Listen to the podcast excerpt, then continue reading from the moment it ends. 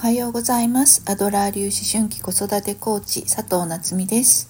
このチャンネルでは子供ともっと話がしたいいい親子関係を作りたい子供の才能を伸ばしたいそんなお母さんのために子育てのヒントをお伝えしています。あとはねお母さんたちが毎日ご機嫌に過ごせる方法もお伝えしています。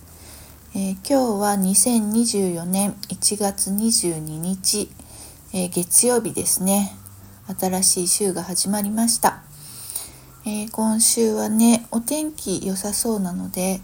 えちょっとねあの嬉しいかなと思いますね。週末ずっとお天気悪かったですからね。なんかお天気いいだけでなんとなく気持ちが前向きになれる感じがしますね。でねえっ、とこれあのこの音声配信、えー、1月1日から始めて3週間続きました。ね本当にね三日坊主が得意な私にとってはあすごいことだなと思っています。それで、えーと、習慣化するねコツみたいなことを、まあ、私もあの学んだりもしてや今までもやってきたりもしているんだけれども、えー、まあコツはねこれ何のためにこれをやるのかっていうのをね、えー、まずはあの決めるっていうことですよね。うん、で、まあ、私はあの音声配信あの、まあ、自分に言い訳をしないっていうことであのいろいろとね言い訳をしてやらなかった、えー、発信をやる。うん、そのえーと、そのことで、まあ、自分を知ってもらうっていうこととあと自分がね、えーと、考えてることを整理したりとかアウトプットすることが一番のインプットだよって言われたので、えー、それを検証してみるっていうことと、うん、あとはまあ将来的にね本当に多くの方に私のことを知ってもらって、えー、私が伝えたいその、えー、家庭から日本を元気にっていうのを広げていきたいっていうね一番あの大きな目標はそこなんですよね。だからそこを、えー、イメージしながら、えー、毎日、えー、配信しているっていうところはあります。うん、あと、えコツとしてはまあ本当はね、えっと、発信あの私ブログを毎日書けるようになるといいなとは思ってるんですけど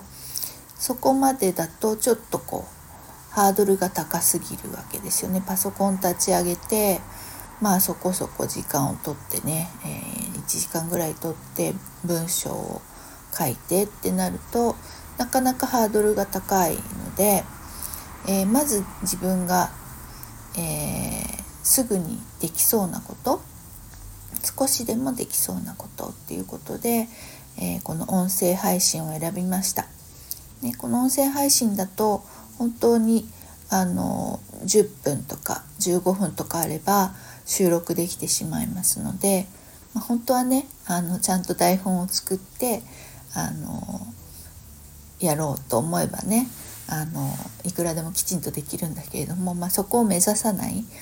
うん、あの自分ができる範囲で配信するということで、まあ、台本とかもなく話してるんだけれども、えー、10分とか15分の時間があればできるっていうねところで、えー、この音声配信を、えー、選んでやっています。うん、なので、えーとまあ、ハードルが高すぎずできること、うん、っていうのが2つ目のポイントかな。まずはね何のためにやるのかっていうのを明確にするのとあとは、えー、ハードルが高すぎずうんまあそんなにねあの、えー、労力をかけずにできそうなこと、うん、っていうのが2つ目かな。あと3つ目は本当はね何か同じあの目的を持っている仲間とやるっていうのが一番なんですよね。例えばまあ一緒に毎日何かしら SNS を、えー、配信あのアップしていこうみたいな仲間がいて、えー、今日はこんなことアップしたよなんていう、まあ、コミュニティがあればいいんですけれども、まあ、今回はちょっとね、えー、一人で思いついてやったので仲間はいないんだけれどもまあそれでもねあの、えー、スタイフ聞いてるよなんて言ってくれるお友達がいたりとかあのコメントしてくださる方がいたりとか、うん、あとはねあのスタイフこれあの何人の方が聞いてくださってるっていうのがアナリティクスでわかるので、えー、そこを見ながらねあ一人でも聞いてくださってる方がいるなっていうことを励みにね、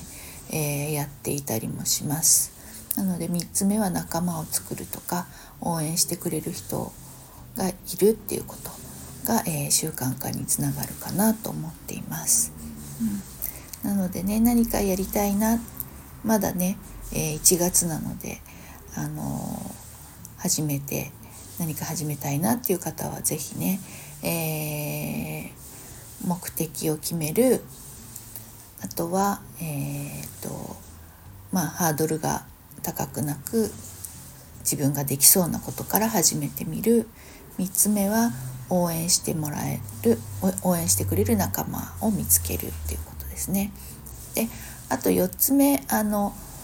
えー、三日坊主とかで終わっちゃってもまた